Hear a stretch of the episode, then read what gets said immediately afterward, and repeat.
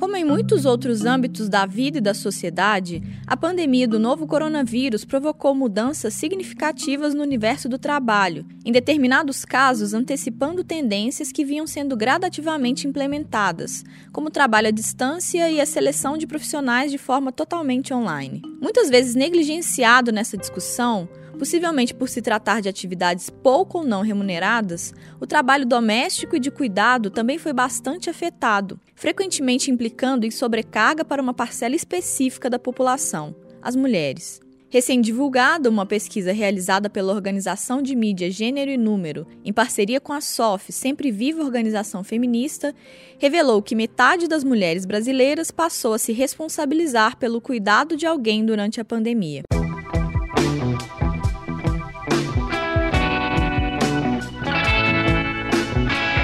Sou Jéssica Almeida e esse é o Tempo Hábil Entrevista, podcast do jornal o Tempo, que em tempos de coronavírus traz entrevistas sobre assuntos relacionados à pandemia. Toda quinta-feira tem episódio novo a partir das seis da manhã. Para não perder, assine o Tempo Hábil no tocador de podcasts da sua preferência e receba notificações sobre os novos episódios. Nós estamos no Spotify, no Deezer, no Google Podcasts, no Apple Podcasts e em todos os demais aplicativos.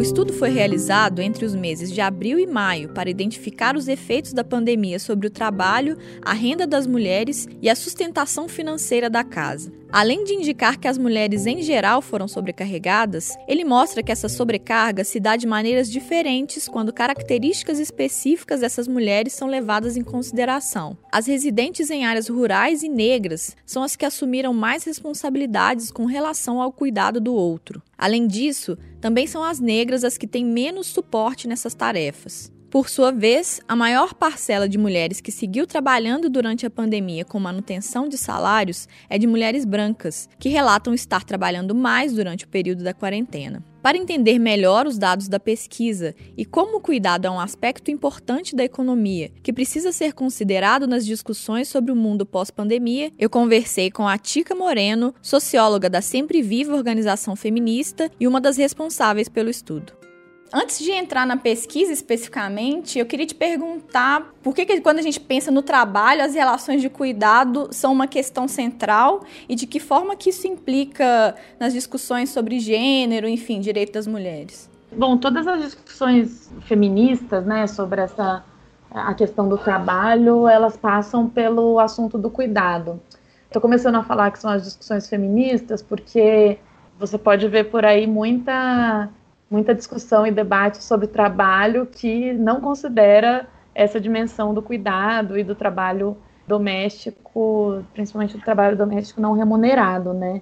E isso tem a ver com a forma que a nossa sociedade se estrutura, né? Muito marcada pela divisão sexual do trabalho e por essa separação entre os âmbitos público e privado, da produção e da reprodução, e aí essa construção social mesmo histórica de que todo o trabalho doméstico de cuidado que as mulheres fazem, principalmente as mulheres fazem dentro das casas, não são considerados trabalhos, né? São considerados o que às vezes que as mulheres fazem por amor, né? Mas não são considerados trabalho nem como parte da economia porque não são remunerados. E particularmente na sociedade brasileira, quando esse trabalho passa a ser feito com remuneração, aí ele é muito mal remunerado, né? E muito feito pelas mulheres negras principalmente.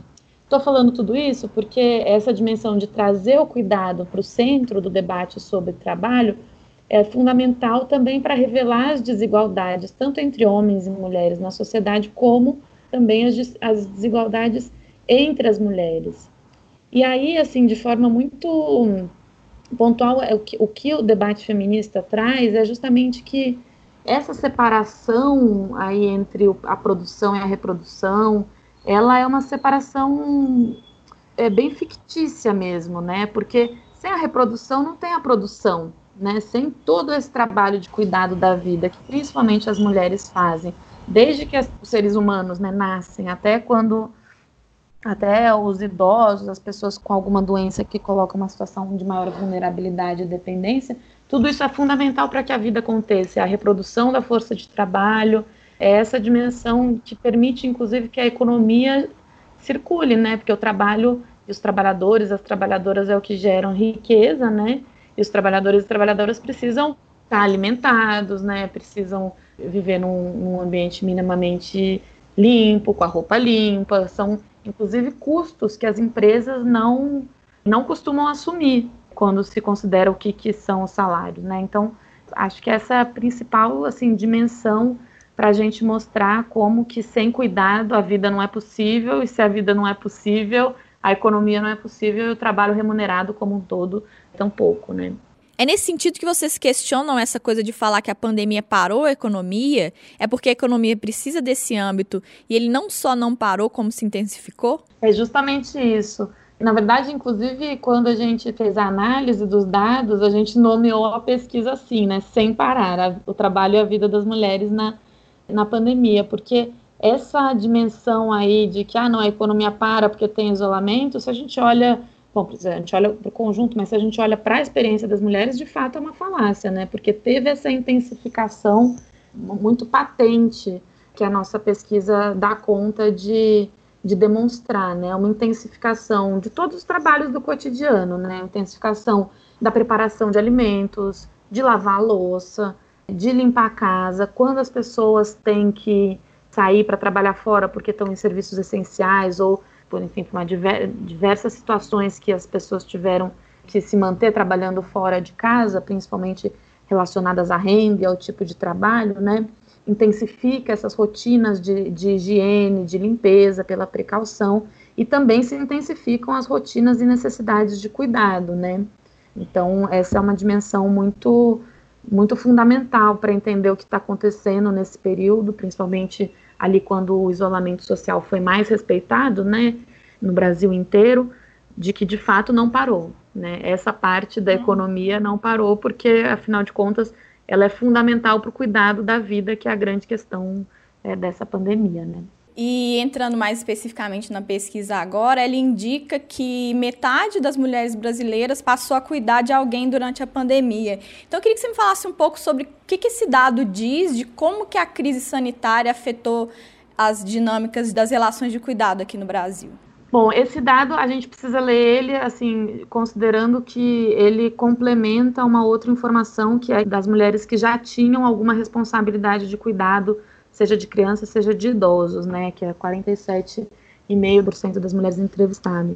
E aí, então, essa, esse dado sobre metade das mulheres que passaram a cuidar de alguém se refere a, ao cuidado de que ela não necessariamente estava considerando antes, e, e daí desmembrando mais né, essa, essa informação, a gente viu que as mulheres passaram a cuidar de pessoas que são da família, mas também da vizinhança, né, vizinhos e vizinhas e de amigos. Isso traz para a gente uma dimensão de que a necessidade de cuidado, ela é uma necessidade básica se a gente considera a nossa vulnerabilidade, né, a vulnerabilidade dos seres humanos, assim, isso como uma condição mesmo, né? E isso ficou muito patente durante a pandemia, né? Então, pessoas que não eram necessariamente lidas socialmente como dependentes passam a ter mais necessidade de cuidado, de ser cuidadas por outra pessoa, nesse sentido, inclusive ampliado do que é o cuidado, para garantir que possam ficar em casa, né? Por exemplo, enfim, são muitos relatos, né? Mas idosos ou mesmo pessoas que por alguma condição de saúde devem ficar em casa porque são um grupo de risco. E isso faz com que outras pessoas, e no caso isso, metade das mulheres, tenham assumido alguma responsabilidade de fazer as compras, de monitorar, às vezes de preparar comida, enfim, de contribuir com, com a sustentabilidade da vida dessas pessoas, né? Então, eu acho que uma das coisas mais interessantes é a gente conseguir compreender essa dimensão de que não são só as crianças, muito crianças, assim, muito no início da vida, ou os idosos, ou pessoas mais que têm alguma condição de saúde, né, que as tornam mais dependentes, que precisam de cuidados, mas essa compreensão que é muito comum nos estudos sociológicos do trabalho, de cuidado, essa compreensão de que existe uma interdependência, né, dos seres humanos na sociedade e o cuidado é uma necessidade ao longo de todas as fases da vida, em alguns momentos com mais intensidade. E que essa responsabilização dos cuidados é uma construção onde o, o gênero, né, a construção social de gênero importa muito. Né? Essa responsabilização pelo cuidado, historicamente, ela é assumida pelas mulheres, né? não, é, não é algo natural.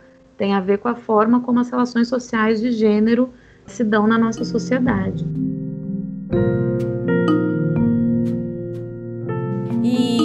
Ainda que a pesquisa indique que a maior parte das mulheres foi sobrecarregada por conta da pandemia, tem diferenças nas formas como essa sobrecarga se deu, né? A depender se essas mulheres são brancas ou negras, se estão nas áreas rurais ou nas urbanas, enfim. É o que, que, a, que a pesquisa mostra quando esses recortes são feitos? É, sem dúvida, tem essa dimensão da, das desigualdades entre as mulheres e aí a dimensão de renda, de raça e as diferenças entre urbano e rural, elas são muito relevantes, né? Para isso, a gente precisa entender as condições anteriores, né? E aí sempre entender que a gente, a gente não olha para o trabalho doméstico de cuidados dentro das casas de forma dissociada ao que é o cotidiano, enfim, das famílias e das mulheres, né? Se a gente pensa a dimensão de renda, então o fato de que as mulheres negras, por exemplo, de partida já são as que estão sobre-representadas entre as mulheres que estão na informalidade ou entre as mulheres que estão desempregadas, isso marca o que, que é a vida e as diferenças né, entre essas entre as mulheres de acordo com a raça, por exemplo. De acordo com a renda também, né? Então são essas duas dimensões, inclusive porque no Brasil, muitas vezes que a gente olha para a raça, a gente já vê também a dimensão de renda, né? Porque é entre as mulheres negras, entre a população negra de forma geral, que estão a maioria das pessoas com renda familiar é, inferior, né, até um salário mínimo. Então, essas dimensões são, são fundamentais. Tem essa a outra dimensão também que é importante a gente compreender sobre o fato de que as entre as mulheres que já cuidavam de alguém sem apoio nenhum, né, sem ter apoio fora do, do núcleo familiar, também aí as mulheres negras têm uma maior presença. Mas eu queria também destacar um outro aspecto que às vezes fica até invisibilizado nos debates, que tem a ver com essa dimensão que também tem a ver com urbano e com rural, mas com uma essa dimensão da de que a pandemia colocou assim para uma parte importante, significativa das mulheres, colocou a sustentação das casas em risco, né? E isso tem muitas implicações materiais, né? Essa questão de que é o dinheiro para pagar as contas, o aluguel, a possibilidade de ter acesso a alimentos. Então, isso impacta muito o cotidiano dessas mulheres, né? Não é só uma sobrecarga de trabalho, mas também o que, que isso significa em termos de responsabilidade, de preocupação, de tensão, né? Ainda mais no contexto da pandemia. Isso muito forte entre as mulheres negras e as mulheres de renda até um salário mínimo, e também entre as mulheres rurais, que tem um destaque aí interessante, assim, que é que as mulheres rurais apontaram ter menos acesso à informação sobre os, as formas de prevenção, né, da Covid-19. As mulheres rurais apontaram também essa dimensão de que passaram a cuidar de outras pessoas, e aí tem um artigo muito legal que eu recomendo a leitura, da Miriam Nobre, no, na plataforma da pesquisa, que ela vai juntando com um trabalho aí com grupos de mulheres agricultoras, ela junta a nossa pesquisa com essa experiência para mostrar como que também as mulheres rurais que fazem parte, são parte de famílias estendidas, de pessoas que vivem no urbano, nesse momento são também uma, como se fosse uma, uma reserva de cuidados, né? Porque teve gente que voltou para o rural, né?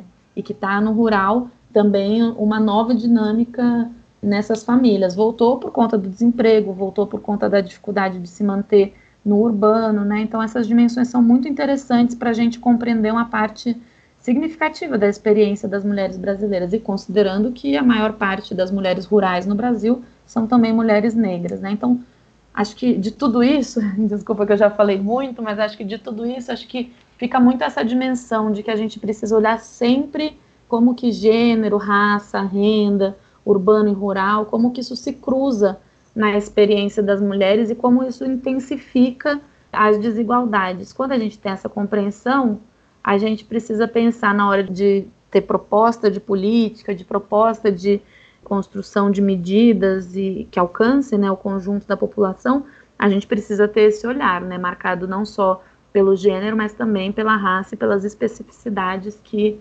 a, a, vida das mulheres rurais tem. Você tocou numa questão que eu fiquei pensando enquanto eu li o relatório, que é essa coisa da preocupação de não conseguir pagar o aluguel, enfim, dessa realidade que a pandemia impôs do ponto de vista psicológico.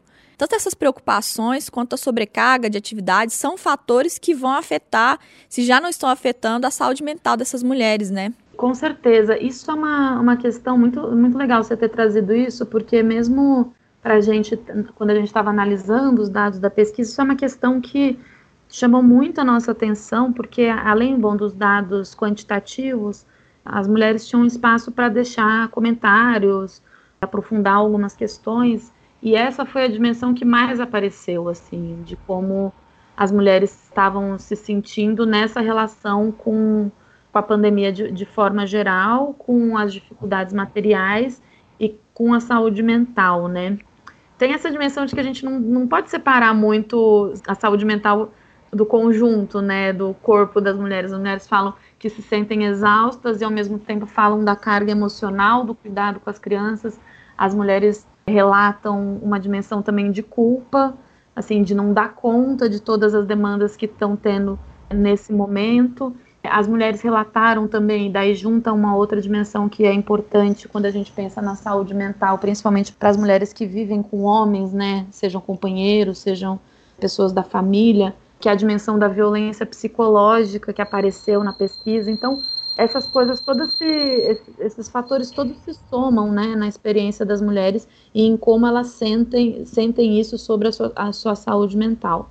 Tem um aspecto também sobre isso que é que as mulheres é, avaliam que os efeitos na saúde mental é, não, não são sentidos igualmente entre as pessoas dos domicílios. A gente tem pouca, pouco desdobramento disso na nossa pesquisa, mas isso é um aspecto também fundamental para a gente entender, né? O que, que, isso significa de acordo com cada lugar que as pessoas estão, né? E, e o papel que elas desempenham num domicílio, seja numa família, uma família é, digamos, nuclear, ou seja, é, enfim, domicílio pensando composições ampliadas, né, de família. Então, eu acho que essa é uma grande questão, que a pesquisa traz alguns indícios, mas que é um, um aspecto que fundamentalmente que a gente precisa compreender que devem e podem ser aprofundados, assim, para compreender o que, que a gente está passando na pandemia e como que vamos sair dessa, né? Pois é, porque a pandemia, nesse âmbito do cuidado, como em vários outros, ela não é a razão em si dos problemas, né? Ela acaba aprofundando esses problemas e tornando eles mais visíveis. Então eu queria saber, a partir do que a pesquisa aponta, o que, que a gente pode traçar de estratégias, tanto do ponto de vista individual como social, e aí de políticas públicas mesmo, para a gente encontrar saídas para esses problemas? Acho que são muitas dimensões, né? E, e, acho que uma das questões é justamente mostrar a complexidade, né, de pensar saídas, mas essa necessidade de pensar saídas e propostas que sejam integrais. Acho que tem um aspecto, até, enfim, por esse momento que a gente está conversando, que é fundamental, que, que tem a ver com considerar quais políticas de cuidado são necessárias para socializar e distribuir mais a responsabilidade com cuidados, é, sair só do âmbito familiar, porque o não funcionamento presencial das creches e das escolas, por exemplo, significou para muitas mulheres uma intensificação do trabalho. E hoje a gente vê uma situação super complexa, que é uma pressão, inclusive por donos de escolas particulares, né, ou inclusive famílias de poder aquisitivo maior, para um retorno das aulas que não consideram do funcionamento presencial, né, que não consideram necessariamente é, justamente essas dinâmicas de cuidado e a necessidade de, de ter uma perspectiva ampliada do cuidado. Então, quais são as condições mesmo que a gente tem para retomar um funcionamento de escolas, principalmente se a gente pensa a educação infantil, se a gente pensa a creche, se a gente pensa a condição que as professoras já têm nesses espaços, que são condições também difíceis, né? Então, essa mesma relação alunos, a quantidade de aluno por professor, a relação do espaço, todas essas dimensões precisam ser, ser refletidas, precisam ser pensadas, e o que a gente tem visto, na verdade, é o, é o oposto, né? Eu sou de São Paulo, vou dar um exemplo aqui em São Paulo que está chamando muito a nossa atenção, e, enfim, a gente está debatendo sobre isso, porque tem um, um projeto de lei tramitando agora na Câmara Municipal que trata do retorno, mas na verdade aprofunda dinâmicas de, de precarização da rede municipal de ensino, sobretudo se a gente pensa na educação infantil. Então, isso é muito complexo, né? A gente vê uma, uma situação já de sobrecarga de professores, principalmente professoras, e que em vez da pandemia poder, eh, da pandemia servir para pensar como que a gente precisa organizar a educação de forma a respeitar tanto os estudantes, os alunos, as crianças, quanto os trabalhadores, a gente está vendo o contrário, né? A gente está vendo uma intensificação.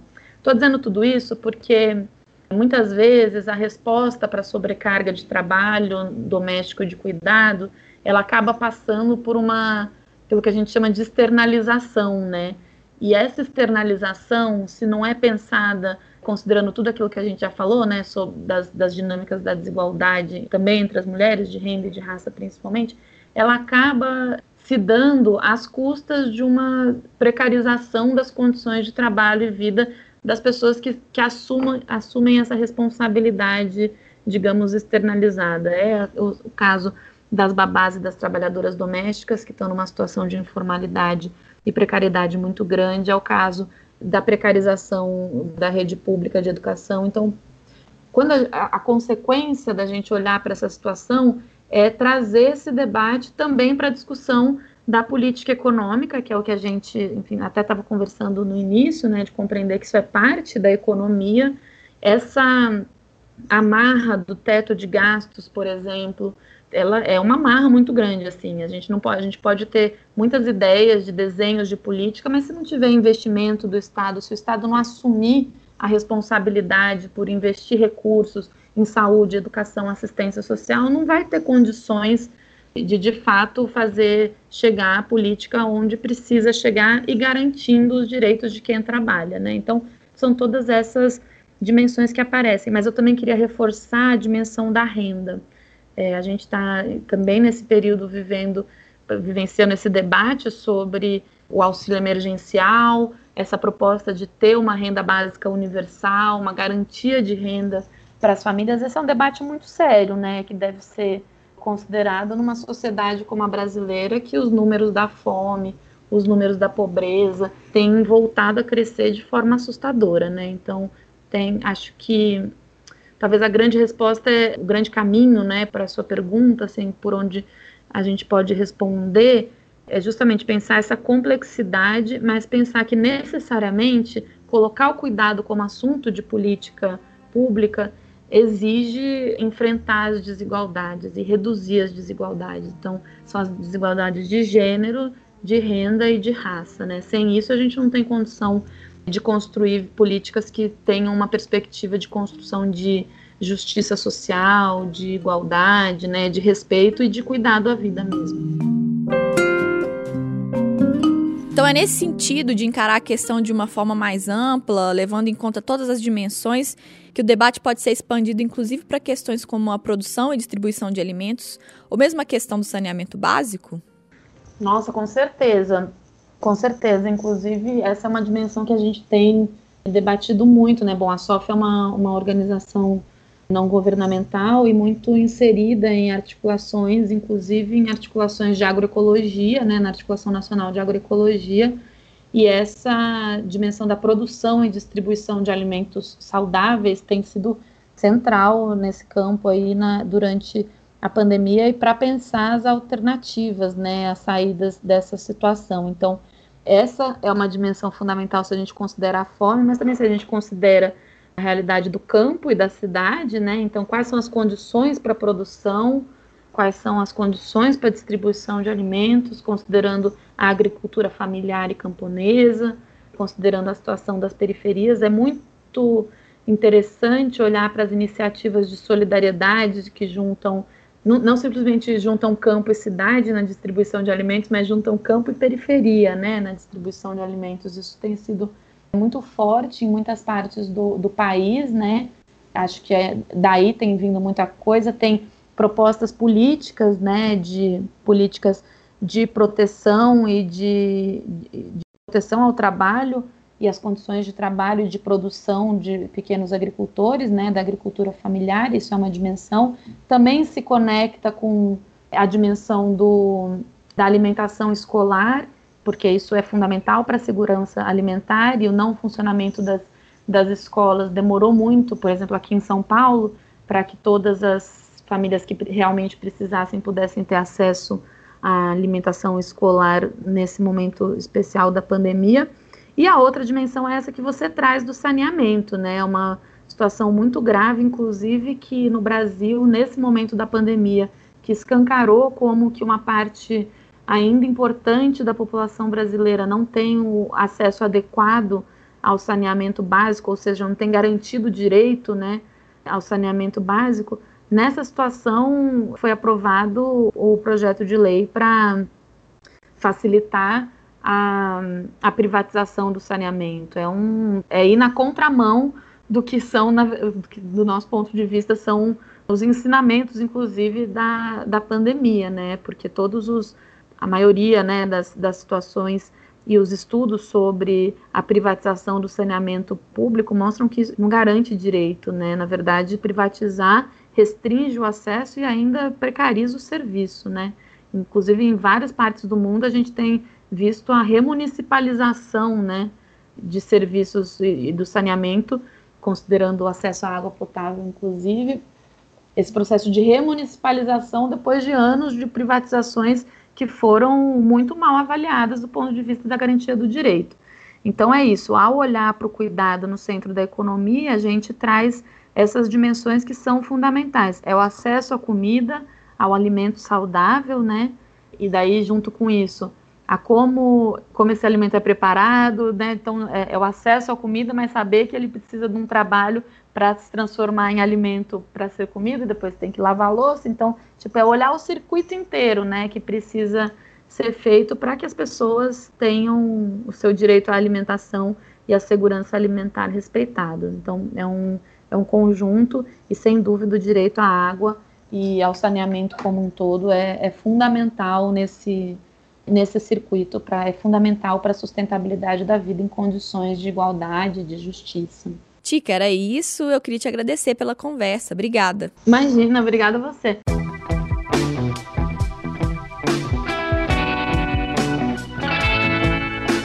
Você ouviu Tempo Hábil Entrevista, podcast extraordinário do jornal O Tempo para tempos de coronavírus. O relatório completo e outros materiais sobre a pesquisa que acabamos de discutir estão disponíveis no endereço mulheresnapandemia.sof.org.br. Caso ainda não acompanhe o Tempo Hábil, assine o podcast no seu tocador favorito. Nós estamos no Spotify, no Deezer, no Google Podcasts, no Apple Podcasts e em todos os demais aplicativos. Eu sou Jéssica Almeida e fiz a produção, o roteiro, a edição e a mixagem do programa. O Tempo Hábil Entrevista retorna na próxima quinta. Até lá!